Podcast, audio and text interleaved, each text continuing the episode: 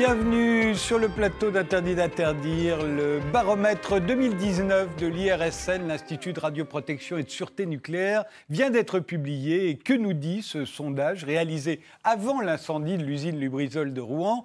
Qu'est-ce que ce serait sinon Vous allez voir? Eh bien, il nous dit que plus d'un Français sur deux considère les risques liés à nos installations nucléaires et chimiques comme élevés, que plus d'un tiers ne font pas confiance au pouvoir public pour les protéger des accidents, et que près de la moitié ne croient pas vraiment ou ne croient pas du tout ce qu'on leur dit sur la sécurité de nos installations.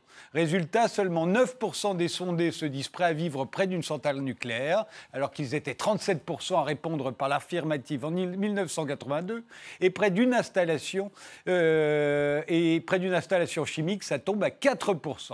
Alors pour en débattre, nous avons invité Lucille Schmidt, qui est cofondatrice de la Fabrique écologique, un laboratoire de réflexion qui milite pour la transition énergétique et la responsabilité environnementale. Depuis 2018, vous militez euh, à Urgence écologique, fondée par euh, Delphine Bateau et Dominique Bourg. Et vous êtes l'auteur de La France résiste-t-elle à l'écologie, qui est paru aux éditions Le Bord de l'eau. il faut faire confiance aux autorités que ce soit pour euh, l'usine de Rouen, pour euh, Notre-Dame, on, le sait, pour les histoires de contamination par le plomb, pour, pour le nucléaire, il faut faire confiance aux autorités? Alors, ce n'est pas une pirouette, mais je crois que pour leur faire confiance, il faut que les autorités changent profondément.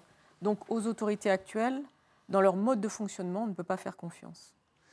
François-Marie Bréon, vous êtes chercheur en climatologie, euh, mais vous êtes ici en tant que membre de l'AFIS, l'Association française pour l'information scientifique, dont le but est de promouvoir la science et surtout de la défendre contre ceux qui, à des fins idéologiques ou lucratives, déforment ses résultats ou leur attribuent une signification qu'ils n'ont pas ou se servent de la science pour couvrir des entreprises charlatanesques. Euh, L'AFIS édite le magazine Science et Pseudosciences qu'on trouve euh, en kiosque. Il faut faire confiance aux autorités? Je pense qu'un peu de scepticisme, c'est toujours très sain. Maintenant, je pense que la défiance envers les autorités au sens large dans notre pays est allée beaucoup trop loin. Et les autorités au sens large, je parle de, de l'Académie des sciences ou les agences de régulation sanitaire, par exemple. Marc Lémé, vous êtes consultant pour des collectivités locales, vous êtes spécialisé dans l'eau et l'assainissement, vous êtes l'auteur du dossier de l'eau, pénurie, pollution, corruption, paru aux éditions du Seuil. Il faut faire confiance aux autorités? Je pense qu'aucune autorité, quelle que soit sa nature aujourd'hui, peut exiger qu'on lui accorde un chèque en blanc. Et la question pour moi, mais on va en reparler, c'est pas tellement la confiance que je peux accorder à telle ou telle autorité, c'est est-ce qu'une autorité aujourd'hui peut, a l'espace nécessaire pour affirmer quelque chose dont elle-même soit sûre que ça soit avéré? Et je pense que le problème, il se situe autant à ce niveau-là. On pourra en parler tout à l'heure. Thomas Arcisewski, vous êtes euh, ingénieur euh, d'études au centre Psyclé à l'Université d'Aix-Marseille et chercheur en psychologie sociale. Vous travaillez donc sur les conditions liées aux situations de menace, qu'elles soient personnelles ou sociétales. Alors justement, dans une situation de menace, faut-il faire confiance aux autorités? On devrait pouvoir, mais toutes les caractéristiques aujourd'hui des systèmes tels qu'on va le voir aujourd'hui, euh, finalement, n'autorisent pas la confiance qui devrait être. Mais alors, c'est la première question que j'ai envie de vous poser. Comment en est-on arrivé là? C'est-à-dire que, encore une fois, sûrement, il y a 30, il y a 40 ans, on avait beaucoup plus confiance qu'aujourd'hui dans les autorités scientifiques, politiques. Euh, qu'est-ce qui s'est passé? Euh, Oui, Marc Il y a 30 ans, 30 ou 40 ans, nous étions encore dans le paradigme de la révolution industrielle, de la croissance à tout prix, qui est entré en collision depuis quelques années avec la montée en puissance de la problématique du climat, de la problématique de la biodiversité, qui a tout envahi, qui est entré en collision avec les savoirs anciens et les pratiques anciennes. Ça a provoqué, me semble-t-il, chez tout le monde, y compris chez nous, un phénomène de dissonance cognitive. Est-ce qu'on dit vrai? Est-ce que c'est le monde ancien qui a raison, qui continue d'ailleurs euh, la dévastation de la planète? Ou est-ce que les lanceurs d'alerte ont-ils raison? Et comment j'arrive à faire fonctionner ces deux logiciels? Eh bien, je pense que plus personne n'y arrive, y compris les autorités, y compris l'État. Et au fondement de tous les problèmes qu'on rencontre aujourd'hui, il y a, me semble-t-il, et on le voit bien dans le positionnement des autorités, ils n'arrivent même plus à porter une parole, à porter une expertise, sans même parler de la réception par le public. C'est eux-mêmes n'arrivent plus à formuler quelque chose de clair, de carré, de compréhensible auquel on puisse adhérer ou non d'ailleurs. Vous êtes d'accord, François Baribot Moi, je crois surtout qu'il y a un certain nombre de marchands de peur, de, gens qui vivent sur le fait que euh, qui, en, faisant peur, en fait, il s'attire un certain nombre de suiveurs.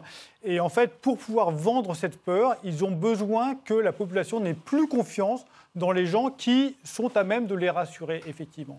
Et en fait, donc voilà, je pense que cette défiance est entretenue par un certain nombre de mensonges de ces marchands de peur. Oui, moi je suis assez d'accord avec ce que vous venez de dire sur le fait qu'un certain nombre de personnes entretiennent la peur, et en tout cas que la rumeur a beau jeu aujourd'hui dans un monde assez complotiste de s'imposer. Après, la différence par rapport à, la première période où, euh, je ne sais plus combien, 37% des Français étaient prêts à habiter près d'une centrale nucléaire. Euh, c'est qu'aujourd'hui, non mais aujourd'hui, 5% pour une installation Non mais je pense qu'aujourd'hui, on, sait beaucoup mieux les risques qui sont liés aux centrales nucléaires. C'est-à-dire qu'on ne peut pas dénier à la population, à la société, le fait qu'elle sache, qu'elle ait compris les risques liés au nucléaire, ce qui n'était pas le cas dans les années 70 ou 80. Donc il y a eu une connaissance. Il y avait eu Island quand même. Hein. Il, y avait hein, eu, il y avait eu Three Island. oui, mais enfin, il y je pense que Fukushima a beaucoup marqué. Alors euh, on peut dire que ce n'est pas la même chose en France, mais en tout cas, il y a quelque chose autour du risque nucléaire qui fait beaucoup plus partie du débat public qu'il y a 20, 30 ans. Donc face à cette question du risque euh, qui peut être nucléaire, qui peut être chimique, euh, la question de comment est-ce qu'on réagit et comment est-ce qu'on active le principe de précaution de manière concrète est posée aux autorités très différemment par rapport à la société et aux citoyens. Il y a une deuxième chose qui me semble importante, moi qui viens d'un milieu très administratif, où il y avait l'idée qu'il y avait des domaines réservés, mmh. c'est qu'il n'y a plus de domaines réservés. C'est-à-dire qu'aujourd'hui, euh, quand on construisait une centrale nucléaire dans les années 70, je crois qu'on ne demandait pas vraiment aux citoyens leur avis. Là, en ce moment, vient de se terminer un débat public sur la question de la gestion des déchets nucléaires. Et donc on pose aujourd'hui au débat public des questions beaucoup plus techniques, sur lesquelles d'ailleurs il faut articuler science et démocratie, ce qui n'était pas le cas euh, il y a 20, 20 ans, 30 ans. D'ailleurs, articuler science et démocratie, c'est encore devant nous. Et c'est notamment une question sur laquelle les écologistes n'ont pas forcément de réponse immédiate. Et donc, si on veut organiser du débat sur des sujets techniques, il faut à la fois mettre l'expertise à la portée de tous et proposer une solution qui ne soit pas seulement de dire rassurez-vous, nous avons les choses en main. Parce que euh, le, feuilleton Lubrizol depuis une semaine, depuis dix jours, c'est que chaque jour apporte son lot de nouvelles révélations, alors même que les autorités, comme on dit de manière abstraite, en tout cas le préfet, le gouvernement, peut-être Emmanuel Macron lorsqu'il ira là-bas, ont dit ne vous inquiétez pas, euh, les choses ne sont pas graves et nous avons les choses en main. Il y a cinq ministres qui sont allés là-bas. Cinq ministres ont été là-bas, le Premier ministre s'est exprimé et on a eu le sentiment d'ailleurs qu'au sein du gouvernement, ça relevait au fond de l'ensemble de l'action gouvernementale sans qu'il y ait un ministre qui se détache. Est-ce que ça n'aurait pas dû être davantage Moi, je pense la ministre de l'écologie? Euh, c'est une question qui est posée, en tout cas. Mais ce qui est important par rapport à ça, c'est que on voit bien que le gouvernement lui-même n'avait pas anticipé, par exemple, sur le fait qu'il y avait une autre entreprise qui avait entreposé des produits Lubrizol, Normandie euh, Logistique, ou je ne sais plus. Enfin bon, en tout cas, on s'est aperçu à chaque fois que la responsabilité, par exemple, de l'entreprise, dont on nous a dit tout de suite, elle n'est pas responsable, c'est parti de l'extérieur. Au fur et à mesure que le feuilleton s'est déroulé, on s'est aperçu que c'était beaucoup plus compliqué et qu'on ne savait pas. Et dans le même temps, le gouvernement nous a dit que c'était une entreprise sérieuse. Qu'est-ce qu'on peut se dire par rapport à ça? Il y a en tout cas une communication qui, vis-à-vis de la société, euh, laisse planer une angoisse qui, là, pour le coup, est alimentée par des faits assez concrets. Lorsqu'on dit, par exemple, qu'il n'y a pas de il a, pas, il a pas de problème aigu euh, en termes de toxicité. de toxicité. non pas de, j'allais dire, de autre chose, mais bon, c'est pas grave. Euh, on se demande s'il n'y a pas un problème de toxicité chronique. donc il y a un sujet, en tout cas, sur le langage à trouver pour rassurer, que je trouve très, très important.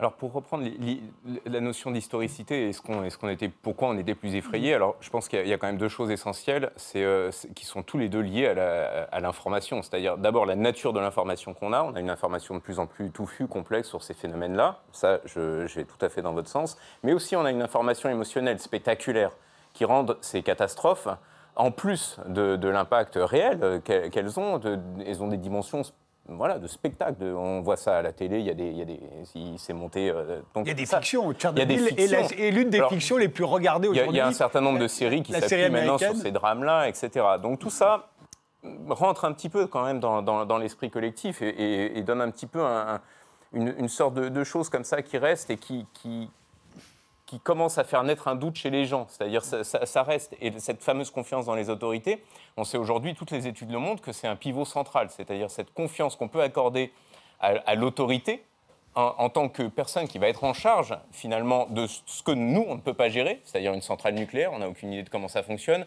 un certain nombre de risques NRBC divers et variés, on n'a aucune idée de ce que c'est ni comment ça fonctionne.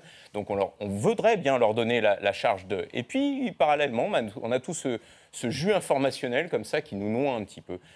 Et la deuxième chose sur laquelle je voulais revenir, c'est que, juste pour vous dire que la, science cognitive corrobore parfaitement ces marchands de menaces, puisque euh, le fait d'avoir peur, ça nous rend très très sensibles à la persuasion. Donc c'est assez formidable. Donc c'est-à-dire que ça, ça, ouvre la porte, évidemment, aux gens un petit peu plus extrêmes, un petit peu plus habiles et un petit peu plus profiteurs de ce type de situation. François-Marie je pense que vous avez cité le nucléaire et en particulier Tchernobyl tout à l'heure. Et pour moi, c'est vraiment le meilleur exemple, justement, d'un certain nombre d'associations qui, pour faire passer un certain message politique qui est en fait d'être anti-nucléaire, il faut sortir du nucléaire, ont menti. Et typiquement, là, l'histoire du nuage de Tchernobyl, 90% des Français sont persuadés qu'on leur a menti, qu'on leur a dit que le nuage s'était arrêté à la frontière. Et ça, c'est faux. C'est-à-dire que L'État, à l'époque, c'était Pierre Pellerin qui avait communiqué, qui avait communiqué dès le jour où le nuage était passé sur la France. Il avait communiqué, oui, il y a de la radioactivité en France, c'est sans impact sur la santé. Et ensuite, il y a un certain nombre d'associations qui ont dit on vous a menti, regardez, on vous a dit que le nuage était arrêté à la frontière, ce qui est complètement faux. Et donc maintenant, voilà, quand les gens ne font plus confiance au, gouvernement sur le nucléaire, non pas parce que le gouvernement a menti, mais parce qu'on leur a dit qu'on leur avait. Alors c'est pas tout à fait faux, même si effectivement jamais le gouvernement n'a dit que euh, le nuage s'était arrêté à la frontière. C'est le bulletin de la météo de France, enfin d'Antenne 2 à l'époque, qui a dit que parce qu'il y avait l'anticyclone des Afsor, le nuage, pour l'instant, allait, était bloqué à la frontière franco-allemande. Ça, c'était avant qu'il arrive. Et c'était avant qu'il arrive. dès le, le, nuage, il était sur la France le 1er mai. Dans le Libération du 2 mai au matin, on peut lire, hein, j'ai pris mes notes, Pierre Pellerin déclare qu'une augmentation de la radioactivité est enregistrée sur l'ensemble du territoire français sans aucun danger pour la santé. la communication officielle, c'était ça. En fait, la communication officielle, c'est de dire c'est pas dangereux, mais c'est jamais été de dire qu'il n'était pas venu. Et c'est pas du tout ça qui a été retenu par le public, parce qu'il y a eu un certain nombre de gens, un grand nombre de gens, qui ont menti sur ce sujet mais parfois on ment par, euh, en croyant dire la vérité. On voit juste bien que c'est seulement lié au fait. Je pense que moi je voulais ce que je trouve bien dans votre position, c'est qu'on a tout de suite envie de vous répondre. Euh, je ne pense pas que ce soit de la faute des associations antinucléaires qui ont menti, etc. Je pense que surtout, on n'envisageait pas, euh, au moment de Tchernobyl, les conséquences sur la santé. C'est-à-dire qu'au fond, euh, toute la question des cancers, toute la question des maladies induites, les problèmes respiratoires aujourd'hui, sur la question chimique, on voit qu'aujourd'hui, le lien est fait spontanément entre l'accident industriel et la question de la santé. Moi, je pense que c'est là qu'il y a une différence par rapport à 1986, au moment de Tchernobyl. Il se trouve que moi, à l'époque, d'ailleurs, je faisais mon stage de l'ENA à la Commission européenne et je me rappelle comment la France a insisté pour minimiser les conséquences de l'arrivée de ce nuage dans la, dans la, documentation officielle au sein de la Commission européenne. Donc peut-être que Pierre Pellerin a dit la vérité, mais il a, il a, il a à mon avis, euh, peut-être été le seul, en tout cas, à ne pas sous-estimer l'impact de l'arrivée de ce nuage sur le territoire français. Donc il y a quelque vrai que le grand argument, c'est-à-dire c'est pas dangereux parce qu'il vient très loin, le nuage, donc il a perdu sa radioactivité. Le, le, sujet, c'est le lien santé-environnement qui aujourd'hui est fait avec beaucoup de force par les citoyens. Et moi, je, termine juste un truc, euh, c'est que je vois bien que par exemple à Rouen, le sujet c'est les parents et les enfants, c'est-à-dire qu'il y a une inquiétude des parents par rapport aux enfants, euh, et on le voit sur la question de l'école. Et là, on assiste à une sorte de cacophonie, c'est-à-dire qu'on dit qu'il n'y a pas de danger, mais les professeurs font valoir leur droit de retrait et font grève pour ne pas venir enseigner en disant qu'il y a un danger. Donc ce qui est intéressant aussi, là, c'est la fabrique de l'opinion et comment l'autorité de l'enseignant, quelque part, vient s'opposer à la question de l'autorité gouvernementale avec l'idée que celui qui a autorité et qui est au plus près de la réalité, qui connaît les enfants, quelque part, il dit plus de choses dans sa manière de dire il ne faut pas faire école que lorsque le ministre de l'Éducation nationale dit quelque chose. Ça, je trouve ça très intéressant. Il y a un conflit des autorités, parce qu'aujourd'hui, on dit les autorités avec un S, l'instituteur, le, professeur des écoles, il a autorité par rapport aux parents. Le, ministre, euh, on a l'impression qu'il pratique une communication officielle qui, quelque part, répond à plus d'arrière-pensée que celui qui est au plus près du terrain. Je ne dis pas que c'est aussi simple que ça, mais je constate que si j'étais mère de famille à Rouen, je me demanderais si, vraiment j'envoie mes enfants à l'école. Je voudrais revenir un instant sur la notion de double bind que j'évoquais tout à l'heure. Il me semble qu'aujourd'hui, quelque autorité que ce soit, dans quelque pays que ce soit, toute sa Weltanschauung, toute sa vision du monde vient des idéologies du progrès, de la croissance, etc. Et qui entre en collision depuis quelques années avec une remise en cause radicale. La planète est finie, les ressources finies, ce modèle-là va dans le mur. Et la réaction, le plus souvent, je peux vous en citer des exemples, non pas pour le nucléaire, mais dans mon domaine d'activité, la réaction, c'est de commencer à tenir un double langage permanent, d'envoyer des petites cartes postales, Make Our Planet, etc. Dans le domaine de l'eau et de l'assainissement, le gouvernement, depuis dix ans, celui de M. Hollande, Mme Ségolène Royal, leurs successeurs, n'ont cessé de décricoter le droit de l'environnement, de tout faire pour ne pas respecter nos engagements européens etc., etc., etc. Et si vous voulez, face à ça, ça, c'est une machine bureaucratique énorme qui, en changeant un petit décret par-ci, en changeant un petit décret par-là, etc., met à bas des politiques publiques qui ont été construites depuis un demi-siècle. Ça, c'est pas aussi visible que le nuage de, de Lubrizol à Rouen. Mais je vous assure que c'est absolument dévastateur. Et nous sommes tous confrontés, dans nos activités professionnelles diverses et variées, dans notre réseau amical, dans des collègues de travail et tout, à un retour de ce type-là, qu'à côté du discours apparent, tout va bien, nous travaillons pour le bonheur de tout. C'est pas vrai. En fait, on déconstruit en permanence, on continue cette fuite en avant mortifère. Et je pense que c'est un peu ce double bind qui fait que nous sommes extrêmement troublés et que qu'apparaissent bah, des suspicions, des mises en cause de la crédibilité de la parole publique. Sur le nucléaire, juste une petite anecdote. Je vous ai apporté une petite boîte d'iodure de potassium. Vous savez ce que c'est? Je n'exclus pas qu'une centrale pète au sud ou au nord de Paris dans quelques années. En bon père de famille responsable, je vais à ma pharmacie il y a deux ans. Le sketch a duré une demi-heure. Je demande à la laborantine, une dame que je connais, Madame, je voudrais acheter du l'iodure de potassium. Ah non, c'est pas possible. C'est impossible, c'est seulement les autorités. Le sketch, ça a duré une demi-heure. J'ai cru que j'allais finir par me retrouver chez les flics. Hein. Et alors, téléphone, le pharmacien que je connais, etc. Il se trouve qu'il y a des stocks de millions de boîtes qui sont stockés à la pharmacie centrale des armées près d'Orléans. Et ce que me racontait la bonne dame de la pharmacie, mais monsieur, non, non, je ne peux pas vous le vendre, c'est pas possible. C'est seulement s'il arrive quelque chose que les autorités. Mais s'il arrive quelque chose, le nuage, ne va pas s'arrêter au périphérique. Hein. Donc moi, je suis mort. Sauf que. Après, une, après une demi-heure, j'ai mes petites boîtes de de potassium, donc à la maison. Comme le nuage ne s'arrêtera pas, moi je prends mon truc, après, chacun sauve ça pour. Et vous, êtes sauvé, et vous êtes sauvé avec ça ah, Vous, n'avez pas de cancer de la thyroïde. Ah, ah c'est vachement important quand même. Vu, vu l'âge que vous avez comme moi, je pense que de toute façon, vous n'avez aucun risque d'avoir un cancer de la thyroïde. C'est uniquement les enfants qui peuvent avoir. Eh bien, justement, justement, je ne l'ai pas fait pour moi, je l'ai fait pour mon fils. Ah, pour vos enfants, pour vos enfants, très bien. C'est un autre problème. c'est une anecdote, mais l'air de rien. Hmm. Quel crédit je peux accorder? La chaîne de commandement. Cette dame c'est pas qu'elle veut pas me servir. Elle m'aime bien, je vais la voir, on discute, on parle des enfants, tout ça, etc. Elle me dit non, monsieur, vous l'aurez pas. Une demi-heure de sketch. Comment voulez-vous, quand je réfléchis après à la chaîne de commandement, qu'on me dit, parce que si ça arrive en vrai, je vous dis pas la panique, les sirènes, restez chez vous, tout le monde va prendre sa caisse et se barrer, ça va être un cauchemar absolu. Euh, Donc, à minima, principe de précaution. Juste, euh, revenons sur, euh, sur l'incendie euh, de l'usine Lubrizol à Rouen. Il s'est déclaré le 26 septembre. voilà tel qu'on a pu le résumer avec ce qu'on a vu sur RT. On prend la, direction de Rouen à présent en France où l'incendie de l'usine chimique à haut risque Lubrizol, à haut risque Céveso est, désormais atteint. Euh, néanmoins, les, pompiers œuvrent toujours sur place. Des analyses doivent encore être menées. Euh, il y a eu des prélèvements déjà ce matin pour étudier le niveau de dangerosité de l'incendie et les autorités euh, se disent rassurantes. Vous le voyez dans un communiqué, elles précisent, je cite, que malgré une odeur désagréable, le risque pour la population reste faible. Elles encouragent néanmoins les, habitants à adopter des gestes de précaution habituellement recommandés. Il y a beaucoup de gens qui se plaignent. Bah, déjà là, vous voyez l'odeur euh, qu'on a. Tout le monde pratiquement porte des masques.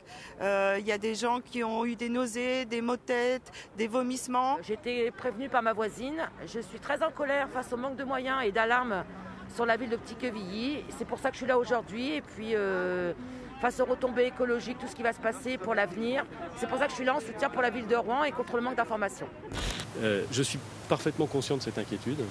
Euh, et, et, encore une fois, ce que je veux dire, c'est que l'ensemble des analyses qui sont en notre disposition, à notre disposition, nous permet de dire que la qualité de l'air à Rouen n'est pas en cause, que les odeurs que nous sentons et que nous sentons aujourd'hui au moment où je vous parle et que l'on sent ailleurs dans la métropole rouennaise et parfois au-delà, sont effectivement très dérangeantes, euh, très pénibles à supporter, qu'elles peuvent entraîner en effet un certain nombre de réactions, mais qu'elles ne sont pas nocives. C'est ce que me disent les scientifiques, c'est ce que me disent les techniciens, et j'ai tendance à écouter ce que me disent les scientifiques et les techniciens lorsqu'il s'agit et de sécurité et euh, de gestion des risques. Six jours après l'incendie de l'usine Lubrizol à Rouen, l'inquiétude ne faiblit pas. Problèmes respiratoires, nausées, vertiges, des milliers de riverains disent souffrir de la situation. Pour moi, il cache tellement de choses en fait, c'est vrai, enfin, on va pas se mentir. Il y a tellement de choses différentes, tout le monde ne dit pas la même chose. Euh, Soi-disant, il y a eu des analyses d'air de fait, c'est pas pollué, mais alors pourquoi ça nous atteint comme ça si c'est pas pollué? À Rouen, plus d'une semaine après l'incendie de l'usine chimique Lubrizol, l'enquête se poursuit. Un expert spécialiste en chimie et produits industriels a été nommé hier par la juge des référés du tribunal administratif de la ville. Il devra rendre un rapport avant la fin du mois sur les conséquences environnementales de l'incendie. Dans le même temps, l'agence régionale de santé a déclaré que 224 personnes s'étaient présentées aux urgences pour une pathologie en lien avec l'incendie. Huit d'entre elles ont été hospitalisées. Thomas Sizewski, alors en tant que chercheur en psychologie sociale, que vous venez de voir Alors, je vais rebondir directement à partir de ce que vous disiez tout à l'heure. C'est-à-dire, finalement, euh, euh, votre réaction, elle est sur le plan individuel. Les gens, on leur parle de leur santé. On leur parle de leur mort, de leur maladie. Mhm. Et d'un seul coup, ils se protègent. Ils se disent bah, je, vais, je vais acheter euh, des, médicaments. Pour, de quoi, mhm. ils, on fonctionne tous pareil. On a tous cette angoisse. Et en fait, quand on, fait une sorte de typologie des risques, quand on s'interroge comment fonctionnent les risques, on s'aperçoit qu'il y a deux éléments majeurs l'incertitude, c'est-à-dire euh, comme si on avait une tâche et qu'on allait voir le médecin pour savoir ce que c'est que cette tâche. L'incertitude et le contrôle ou l'absence de contrôle de la situation. Et là, dans des cas comme Rouen, on voit bien que finalement cet, effort du, Premier ministre de dire mais non, non, on peut respirer, tout va bien, ça se heurte à, l'angoisse des gens sur place, c'est-à-dire de, dire oui, mais j'absorbe des choses, et puis on m'a toujours pas dit, incertitude, on m'a toujours pas dit réellement ce que c'était. On me dit juste, de manière assez désincarnée, les scientifiques nous disent que c'est pas dangereux. Mais j'ai pas d'information. Mmh. Et, cette, cette absence d'information réelle, crédible, génère de l'incertitude. Mais il génère, même, une génère même certains doutes. Il y en a qui disent carrément on nous ment. Alors après, c'est la, deuxième phase généralement. Ça, ça, génère du vide. Mmh. Ça, génère des cases à remplir. Et puis il faut les remplir parce qu'on est angoissé, parce qu'on se dit, bah, il y a un truc qui ne va pas. Donc s'il y a un truc qui ne va pas et que pour autant on nous dit qu'il ne faut pas s'inquiéter, je vais remplir les cases. Mm. Donc je vais remplir les cases à partir des réseaux sociaux, à partir de choses, et on va, on va finalement faire une sorte de biais de confirmation. On va s'apercevoir que qu'il mm-hmm. bah, y a plein de gens qui pensent comme nous. Ils ont tous quelqu'un, un oncle, une tante, etc., qui, est, qui a d'autres souffrances, qui a des pathologies, etc. Donc on va créer un système comme ça en une semaine. Ça va très très vite. Hein.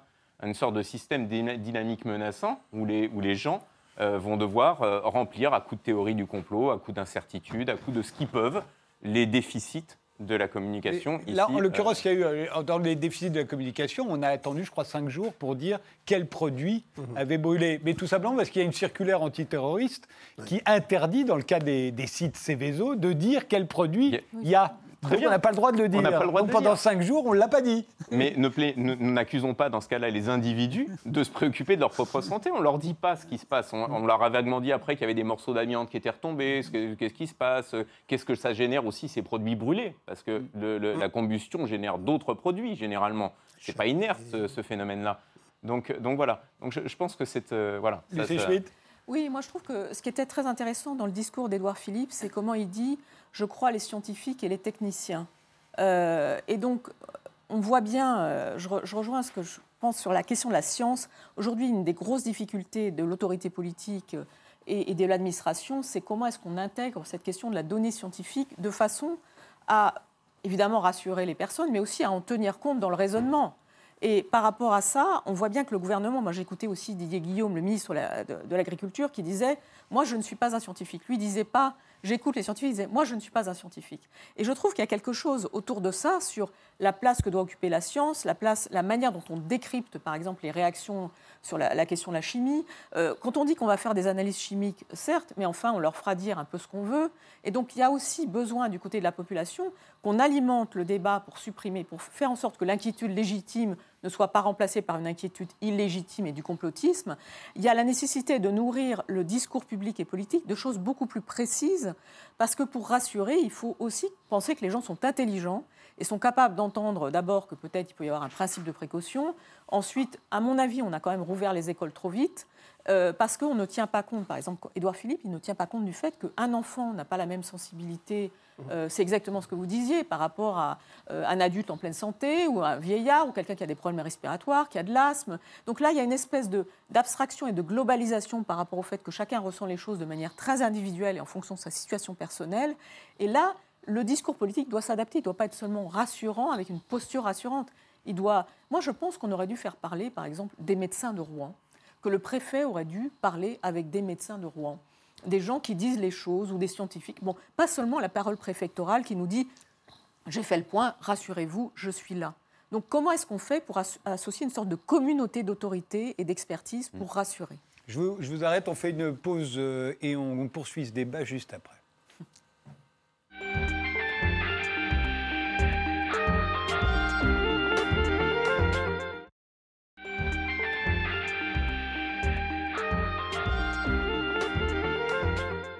En cas de catastrophe, comme à Rouen, faut-il avoir confiance dans les autorités? C'est notre débat avec euh, Lucille Schmitt, qui est la cofondatrice de la Fabrique écologique, avec François-Marie Bréon, qui est chercheur et membre de l'Association française pour l'information scientifique, Marc Lémé, consultant pour des collectivités locales spécialisées dans l'eau et l'assainissement, et Thomas Arsizewski, euh, chercheur en psychologie sociale. Alors la question, euh, vous la posiez, vous disiez que c'était la bonne question. La bonne question, c'est de savoir qu'est-ce qu'on peut transmettre euh, aux personnes. Alors, d'une part, on a ces informations auxquelles tout le monde a accès. On n'est plus dans l'époque dans, où finalement l'autorité pouvait se, se placer. C'était une autorité discrétionnaire. Elle donnait son avis et tout le monde écoutait simplement parce que nous n'avions pas accès à l'information. Aujourd'hui, nous avons accès à l'information. La deuxième question, c'est qu'est-ce que entend le grand public On ne veut pas lui faire un déni de démocratie, on ne veut pas lui retirer le contrôle qu'il a de la situation et sa capacité à, penser par lui-même. Néanmoins, il y a un certain nombre de problématiques sur lesquelles moi, vous, enfin peut-être certains moins que d'autres, mais euh, nous n'avons pas de connaissances suffisantes pour nous faire une idée outillée, euh, complète, etc. C'est le cas aussi du personnel politique d'ailleurs. C'est le cas du personnel. C'est moins aujourd'hui parce que la science s'est complexifiée. C'est pour ça que je disais tout à l'heure qu'on aimerait bien s'en remettre aux autorités, mais il y a un paquet de messages autour de nous qui nous disent bah, vigilance. Ne prenons pas tout argent comptant. Alors justement, je, vous pose la question à vous, François-Marie Bréon, puisque vous représentez ici l'Association française pour l'information scientifique. Et l'information scientifique, c'est devenu un problème aujourd'hui. Parce que euh, vous me posiez la question pendant l'interruption à Lucie Schmitt, qu'est-ce qu'on fait quand les analyses sont rassurantes ouais, C'est pour ça que le... Quand les analyses sont rassurantes et qu'on dit aux gens elles sont rassurantes, les gens ne le croient pas. Effectivement, moi, le, discours d'Edouard Philippe euh, que, que vous avez passé tout à l'heure, moi, il me va très bien. Il délègue sa confiance, c'est-à-dire qu'il a une question aux scientifiques, les scientifiques sont revenus avec une réponse, et euh, ben c'est cette réponse-là qu'il apporte. Et si les, euh, les résultats des analyses scientifiques sont rassurants, moi, je souhaite que le message qui soit porté soit effectivement rassurant, même si on doit effectivement écouter les angoisses, on doit écouter les gens qui se, qui se sentent mal et qui attribuent leur mal à ce, à ce panache de, de, fumée. Il faut les écouter, mais je veux que si les analyses sont rassurantes, le message il soit rassurant. Euh, un contrario hein, du côté un peu rassurant de nos amis. La disparition concomitante de Jacques Chirac nous a rappelé le fameux slogan de la fracture sociale. Aujourd'hui, nous sommes confrontés à une fracture scientifique et technique dont je pense qu'elle n'a pas de précédent depuis un siècle. L'évolution de nos sociétés, les progrès de la science ont tout rendu de plus en plus complexe. Tout est spécialisé, chacun dans sa petite niche. Ah, par rapport à ça, il faudrait impérativement, et je peux vous dire euh, comment, enfin faire une proposition en ce sens, faire des efforts considérables sur la formation au risque. Ce qui veut dire, j'ai préparé un petit projet de loi là, Article 1, modification du Code général des collectivités territoriales.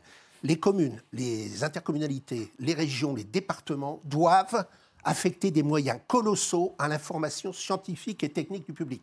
Article 2, Idem pour l'éducation nationale, matière obligatoire. Article 3, ces projets seront financés, M. Piketty serait content, par une taxe de 1% pour commencer sur les dividendes du CAC 40.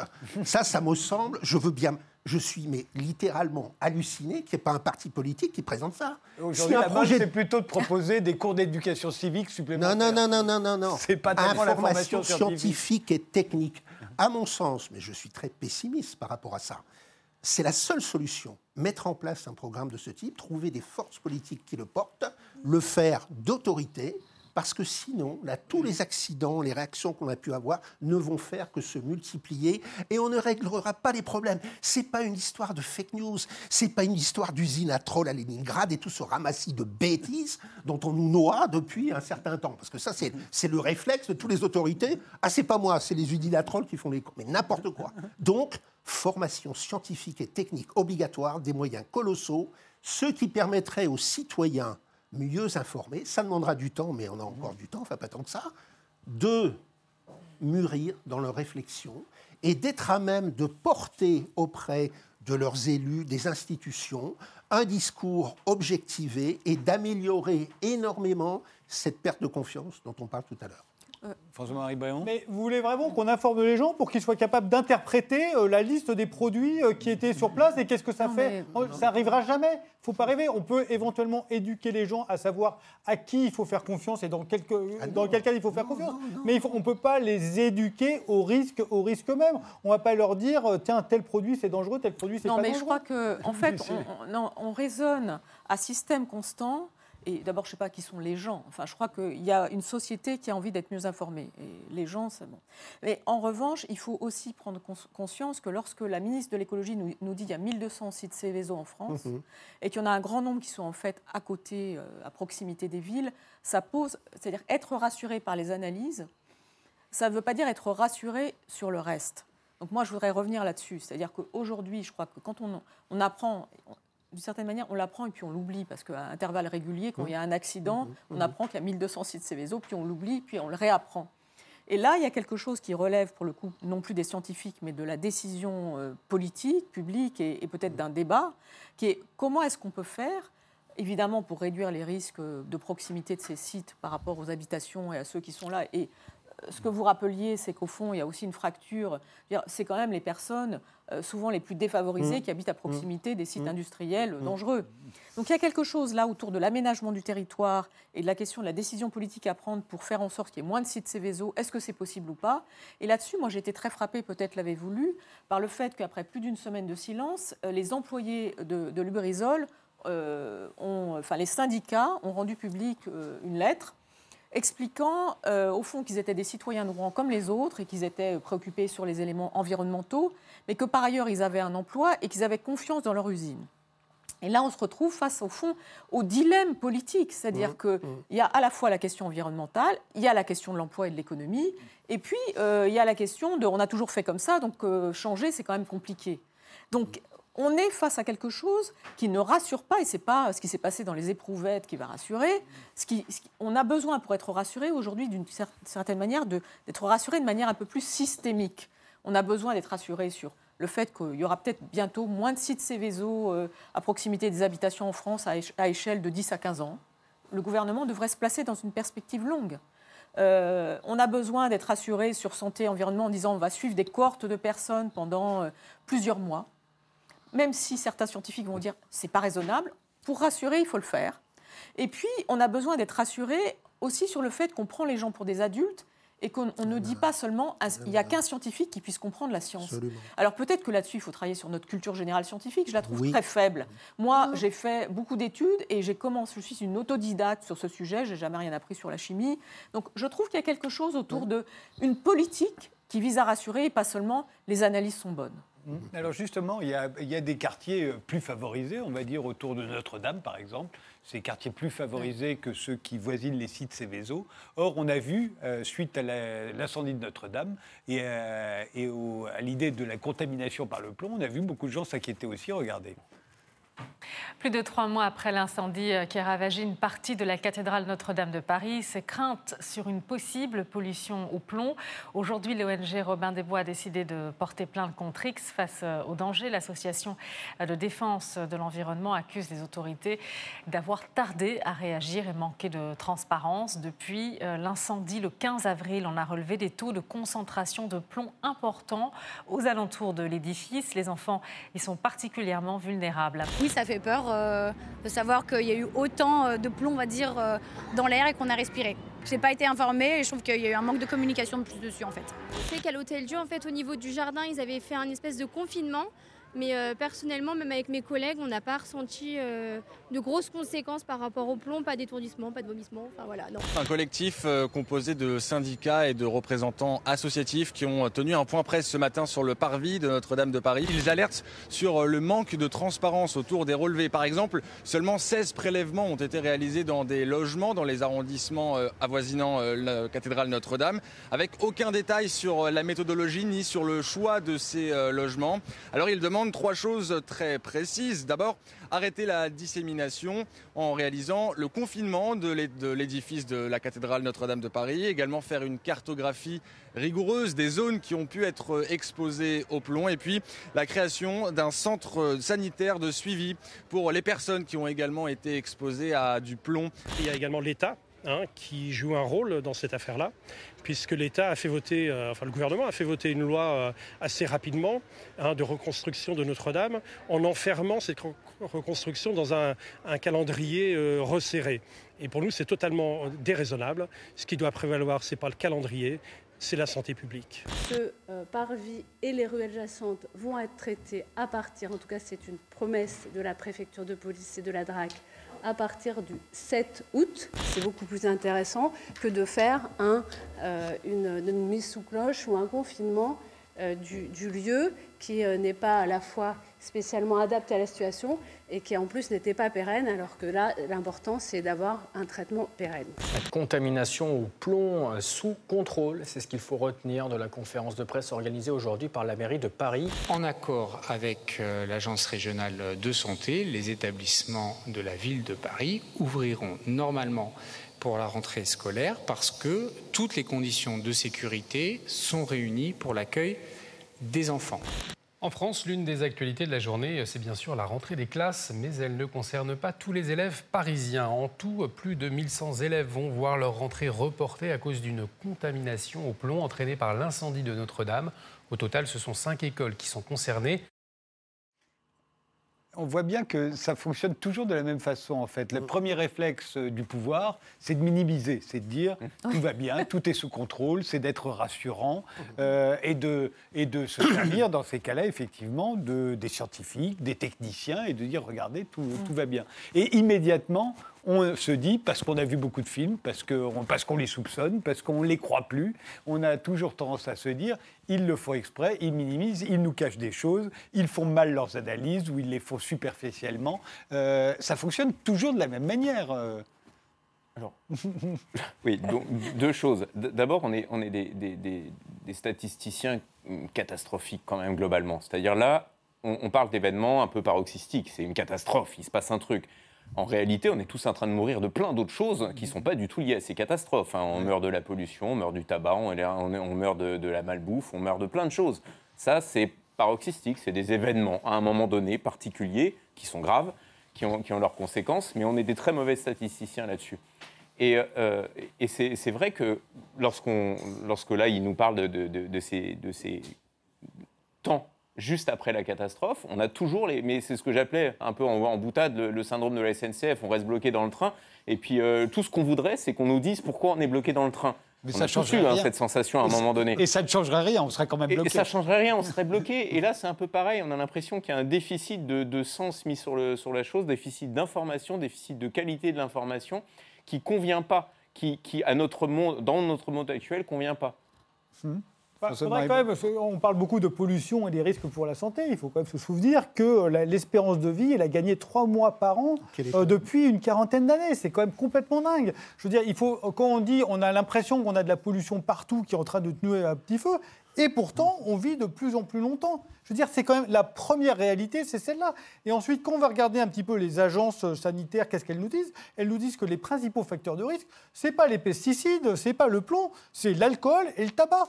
Je veux dire, c'est ça d'abord les causes principales de cancer en France. Il faut arrêter. La nourriture, a, dépassé le, la nourriture a dépassé le tabac cette année. Alors, ça dépend pour quelle pathologie, on va dire. Non, mais ça dépend pour quelle pathologie. Ah, est-ce qu'on parle de cancer ou est-ce qu'on parle de. Du des cardiovasculaire général Moi, je parlais, moi, je parlais plutôt de cancer. Mais vous avez raison. J'ai pas les dates. Donc, c'est pas. Ce qui nous tue aujourd'hui, c'est pas, c'est pas la pollution, c'est nos choix. Ah, c'est d'abord nos choix individuels. C'est ça, c'est ça qui est important. Objection. Vous n'êtes pas d'accord. Gagner 30 ans d'espérance de vie pour être grabataire complètement débile dans un EHPAD, je ne prends pas. Secondo, ce à quoi nous sommes confrontés, c'est une véritable révolution conceptuelle. Je reviens un petit peu toujours à ma mécanique. En 2001, Patrick Lagadec, enseignant brillantissime de l'école polytechnique, publie un énorme pavé de 900 pages, un retour d'expérience de cinq catastrophes majeures, Céveso, Trima Island, le train rempli de corps au Canada. En 1985, Ulrich Beck publie en Allemagne quelque chose qui est devenu un best-seller mondial, qui s'appelle La Société du risque. Plus près de nous, Jean-Pierre Dupuis publie un essai remarquable, et j'en finirai là, qui s'appelle, qui invite à renverser complètement la problématique. Non pas à considérer que le risque ou l'accident n'arrivera pas, mais qu'il arrivera pour un catastrophisme nécessairement pour un catastrophisme éclairé. Et nous invite donc à une véritable révolution conceptuelle, presque de nature anthropologique. Aujourd'hui, pour revenir à votre question initiale, nos dirigeants n'y sont pas prêts. Ils ne sont pas suffisamment informés, ils ne veulent pas, ils fonctionnent dans le modèle ancien, tout continue et on fera conscience. C'est des enjeux de cette nature-là auxquels nous sommes confrontés. Et on ne peut pas dire qu'on ne savait pas. Aujourd'hui, on sait. Mais ce qui manque, c'est la volonté politique.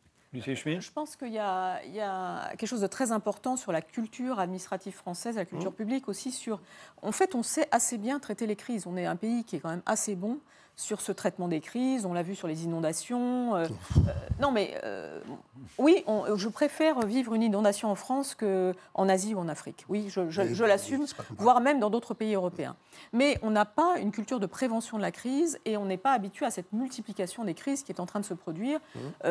multiplication des catastrophes. C'est-à-dire qu'il y a le catastrophisme comme école de pensée. Euh, et puis, il y a la réalité de la catastrophe, ou en tout cas du dérèglement et, de, l'incertitude qui est beaucoup plus forte aujourd'hui, sur fond évidemment euh, de dérèglement climatique, euh, mais aussi il y a la question terroriste. Donc, en tout cas, l'incertitude du monde et la question de la crise imprègnent beaucoup plus aujourd'hui l'horizon du décideur public et, et, du, et, du, politicien. Et il ne sait pas comment faire, c'est-à-dire qu'il il minimise ou parfois il maximise, c'est-à-dire que sur les questions de sécurité, euh, ou les questions de terrorisme, moi je trouve que très souvent on a le sentiment d'une maximisation du risque. Mais ce n'est pas la même chose sur la question Plus sur les questions de sécurité, terrorisme que sur les questions nucléaires. Oui. je pensais plutôt aux questions d'ordre public en fait, euh, qu'aux questions nucléaires. Mais en tout cas, euh, on voit bien sur le terrorisme ou sur la question d'ordre public que là il y a plutôt une maximisation du risque. Ce n'est pas le cas sur, dans d'autres domaines. Donc on voit bien comment la question environnementale reste un petit peu à part parce que mhm. d'abord, encore une fois, c'est un greffon par rapport à la culture des politiciens et le ministère de l'écologie n'est quand même pas un ministère de dominant dans le gouvernement. Donc on est dans une situation où, quelque part, l'écologie reste un intrus, une intruse, si je puis dire, au sein de cette euh, décision publique, cette manière de traiter les choses. Mmh. Et puis, par rapport à ça, la façon dont la société réagit par rapport à la catastrophe et à l'incertitude, c'est aussi un nouveau sujet pour le gouvernement, parce que société plus instruite, Là, ce qui me frappait par rapport à Notre-Dame, c'est qu'on a tous pensé à Notre-Dame sur le plan du patrimoine, de la mémoire nationale, mais on n'y a pas pensé, enfin moi, je n'y ai pas pensé du tout spontanément, sous l'angle de la santé. Et là, on s'aperçoit que peut-être, et, là on voit c'est la mairie de Paris, c'est-à-dire que c'est les adjoints à Anne Hidalgo qui sont en train de parler, au fond ils tiennent un langage aussi rassurant mmh. que le gouvernement, alors même qu'ils ne sont pas a priori de la même famille politique. Donc on voit bien que quelle que soit la famille politique à laquelle on appartient, lorsqu'on est aux responsabilités, on dit tout va très bien, euh, ou en tout cas tout ira, tout ira très bien, grâce à moi. la question c'est pourquoi? J'ai envie de vraiment demander pourquoi. Pourquoi on se sent obligé, quand on est euh, en charge de, de dire tout va bien, alors qu'on sait pertinemment, ou pas pertinemment, ou vaguement, que ça va pas bien, pas aussi bien que ça. Ils ont peur de quoi? De la panique générale? De la panique? De l'intrusion? Il n'y en a pas des paniques. C'est pas vrai. De donner le sentiment qu'ils ne contrôlent plus et du coup de perdre leur légitimité. C'est bien là où je voulais y arriver, c'est le contrôle. On revient toujours à ça. Votera-t-on pour des, euh, pour des personnes qui assument de ne pas tout contrôler C'est une question qui est posée. Ou de ne pas tout savoir. Ou de ne pas tout savoir. C'est une question qui est posée. Peut-être faut-il que euh, aujourd'hui ceux qui se présentent au suffrage l'assument davantage. Surtout que le premier réflexe qu'on a, c'est de penser qu'ils ne savent pas. Hmm. Et que très souvent, ils se veulent rassurants, mais au fond, ils ne savent pas. Ils ne savent pas plus que les autres. À Rouen, euh, je dire, le gouvernement n'a pas dit tout va bien. Il a quand même interdit un certain, de la vente d'un certain nombre de produits agricoles. Il a quand même confiné un certain nombre de bovins. Il ne faut, pas, dire qu'il a dit, euh, qu'il se passait absolument rien. Je veux il y a effectivement des mesures qui ont été prises. Donc vous avez l'air d'avoir... Non, non, mais depuis Agnès Buzyn a, déclaré que euh, les premières analyses sur euh, une éventuelle contamination des produits alimentaires euh, par la les dioxines dans la, dans la zone touchée par l'incendie étaient très rassurantes. Oui, mais, donc, mais sur le moment, il y a eu des mesures qui ont été mmh. prises. Il ne faut pas dire que rien n'a été fait. Non, mais moi, je, je crois que le sujet n'est pas être pour le gouvernement ou contre le gouvernement. C'est pas du tout, enfin en ce qui me concerne, c'est pas du tout le sujet pour moi sur Lubrizol. En revanche, ce que j'observe, c'est que selon l'angle du gouvernement, si on s'occupe d'agriculture, si on s'occupe de santé, si on s'occupe d'écologie, on n'a pas le sentiment de quelque chose qui prend une cohérence. Donc on voit que ce genre d'événement pose une difficulté au gouvernement sur le fait qu'il puisse articuler euh, les différents éléments du puzzle. Par exemple, si vous êtes agriculteur, c'est vrai que Didier Guillaume, c'est presque sur l'agriculture d'une certaine manière que le discours était le plus articulé parce que c'est un vieux sujet et sur lequel le lien entre agriculture et environnement, quelque part, il se fait plus spontanément. Donc il a dit tout de suite les choses sur le principe de précaution, il a même dit qu'il ne fallait pas que les éleveurs collectent, enfin, jettent eux-mêmes leur lait, que les coopératives le feraient. Il a été dans un niveau de détail qu'on n'a pas eu sur les parents d'élèves. Donc euh, moi, ce que j'observe, c'est qu'il y a évidemment au sein de l'État une culture euh, de l'action publique sur l'agriculture qui existe. Je ne suis pas sûre pour autant que les gens aient été rassurés mais elle existe beaucoup moins en ce qui concerne euh, l'éducation et la santé publique, ou euh, par exemple, moi, les employés, encore une fois, la lettre des salariés de Lubrizol, je me suis, depuis le début, je me disais, mais on ne leur parle pas, mais ils habitent là, qu'est-ce qui se passe? Au fond, ils étaient par rapport à leur loyauté vis-à-vis de l'entreprise, et en même temps, ils avaient un conflit de loyauté parce qu'ils se sentaient, ils le disent dans leur lettre, qu'ils se sentent très inquiets sur le plan des conséquences environnementales. Mmh. Donc il y a quelque chose, je me suis même demandé s'il y avait une discussion entre les différents syndicats, s'il y en avait qui voulaient à tout prix mettre la loyauté à l'entreprise et d'autres plus davantage les conséquences environnementales. Mais le gouvernement est face à toute une, toute une série de problèmes, on en est conscient, mais il faut trouver une cohérence entre les différents angles d'attaque. François-Marie Bréon, euh, vous habiteriez près d'une centrale nucléaire aujourd'hui en ah, France Sans aucun problème, Je serais beaucoup plus à l'aise à vivre à proximité immédiate qu'une centrale nucléaire que, une usine telle que Lubrizol, qu'une usine chimique. Une usine chimique, vous avez plus de doutes. Et un ah, site de, radio, de déchets radioactifs ah, Déchets radioactifs sans aucun problème. D'ailleurs, en fait, j'en ai mis dans mon garage. C'est vrai Une information que tout le monde ignore. L'armée française est dotée d'un régiment NBC, qui compte 700 personnes. Nucléaire, biologique, biologique chimique. Parfaitement entraînés, équipés. Ils font des missions, ils vont en Afghanistan, en Afrique, ils décontaminent tout ça, etc. Où sont-ils installés? Vous savez? À Saumur, à 3 km en aval d'une centrale nucléaire. Autrement dit, si jamais, alors là je ne comprends pas, moi c'est la, la, mm. la complexité de l'administration française, je veux bien, si jamais, qu'à Dieu ne plaise, cette centrale pète, le seul régiment NBC dont nous sommes dotés disparaît en même temps. Bah non, ils ont les combinaisons, ils sont Non, non, non, non. Si vous êtes à côté, ils sont à 3 km. Le, puis je connais mmh. euh, bah, les liens familiaux, si vous voulez, je connais bien le truc. Euh, ils sont à 3 km en dessous. Quoi. S'ils pètent, ils sont plus là, les mecs. Ça, dans, les aberrations administratives, c'est quand même incroyable qu'on n'ait pas l'idée de les mettre ailleurs. Une centrale nucléaire, ça ne pète pas comme ça. Quoi dire, effectivement, il peut y avoir une fusion du corps, comme il y a eu à Three Mile Island ou comme il y a eu à Fukushima, mais ça ne va pas péter voilà, donc, ils donc même s'il même y a un énorme problème sur place, ils auront largement. Fukushima quand même. Mais Fukushima, justement, ça n'a pas pété à Fukushima. Non mais ok, ok, ok, je retire pété. Enfin, les, les dégâts sont quand même. Non mais il y, a des dégâts, il y a des dégâts, mais justement, s'il y avait euh, les gars à 5 km de là, ils ont tout à fait le, temps euh, de, se, de, se déplacer et voire même d'apporter leurs moyens logistiques pour place pour pour. Euh, non mais ce que je trouve très intéressant dans, le, problème. Ce que je trouve intéressant dans ce que vous avez dit sur le fait que vous habiteriez plus à proximité d'une centrale nucléaire que d'une usine chimique, c'est qu'on voit bien que sur le nucléaire, qu'on soit pour ou contre le nucléaire, c'est structuré au fil des années toute une culture du contrôle du nucléaire à la fois par l'autorité de sûreté nucléaire qui a, renforcé énormément les normes de sécurité et, là-dessus, on peut, on peut saluer ce travail et aussi à cause des contre-pouvoirs que constituent les organisations et le mouvement antinucléaire. C'est-à-dire qu'on est dans une situation sur le nucléaire de maturité démocratique beaucoup plus que sur la chimie. C'est-à-dire qu'on est en train de découvrir les problèmes liés à la question des, des, usines chimiques. Euh, entre guillemets, ça nous pète à la gueule, tandis que le nucléaire, quelque part, il y a quelque chose qui commence à apparaître en termes de débat public, de la même manière que la Cour des comptes, maintenant, depuis plusieurs années, euh, fait des rapports sur le coût du nucléaire, sur le risque, et dit d'ailleurs qu'on ne peut pas évaluer le risque nucléaire, qu'on ne sait pas démanteler les centrales nucléaires, et qu'on ne, sait, et qu'on ne sait pas quoi faire des déchets. Bah, peut-être qu'on sait le faire, le démanteler, mais on ne le fait pas alors. Bah, on ne fait pas parce qu'elles sont encore en fonctionnement. Et à chose, à chose, on est en train de démonter. je crois qu'on devrait démontrer qu'on sait en démanteler une parce qu'apparemment avec le PR, on n'arrive pas très bien à démontrer qu'on sait en construire une. Il y a un certain nombre de réacteurs nucléaires qui étaient sur le site de Grenoble du CEA à Grenoble. Non, mais ne réagissez pas aussi fortement. Je ne suis pas en train de faire un couplet anti-nucléaire. Je dis juste que sur la chimie, on n'est pas au même niveau de maturité. Euh, de connaissances et de contrôle que sur le nucléaire. Mais vous avez dit la même chose qu'un certain nombre d'organisations antinucléaires en France qui sont on ne sait pas démanteler une centrale nucléaire. Et ça, c'est faux. On sait démanteler. On sait, mais on ne le fait pas. Alors, pas la même chose d'abord. Il nous reste deux minutes, même pas deux minutes. Euh, Thomas, euh, petite conclusion provisoire une conclusion provisoire. La, question initiale, c'était peut-on et doit-on faire confiance aux Faut-il faire confiance Visiblement, d'après mon voisin, non, puisqu'il n'habiterait pas à côté d'une usine chimique. Donc on voit bien que entre le factuel, le scientifique et ce que nous ressentons, parce que c'est notre vie qui est en jeu, il y a quand même un fossé considérable et que, et que ce, cette chose de, déléguer à quelqu'un notre propre sécurité, on va chercher des médicaments, on se sauvegarde soi-même, on évite d'habiter à côté de zones dont on suspecte qu'elles peuvent potentiellement être dangereuses pour nous, eh ben c'est pas si simple, on l'a pas résolu ce fossé encore. Hein. Marc euh, Je me souviens d'une inondation il y a quelques années très grave dans le Gard, le Sévenol et tout l'inénarrable Madame Ségolène Royal, embarquée dans le truc communication de crise, l'ambassadrice des pingouins. Qu'est-ce qu'elle nous raconte? Je vais demander au maire de faire sonner les cloches dans les églises. Alors moi je pense à la pauvre mémé dans sa maison.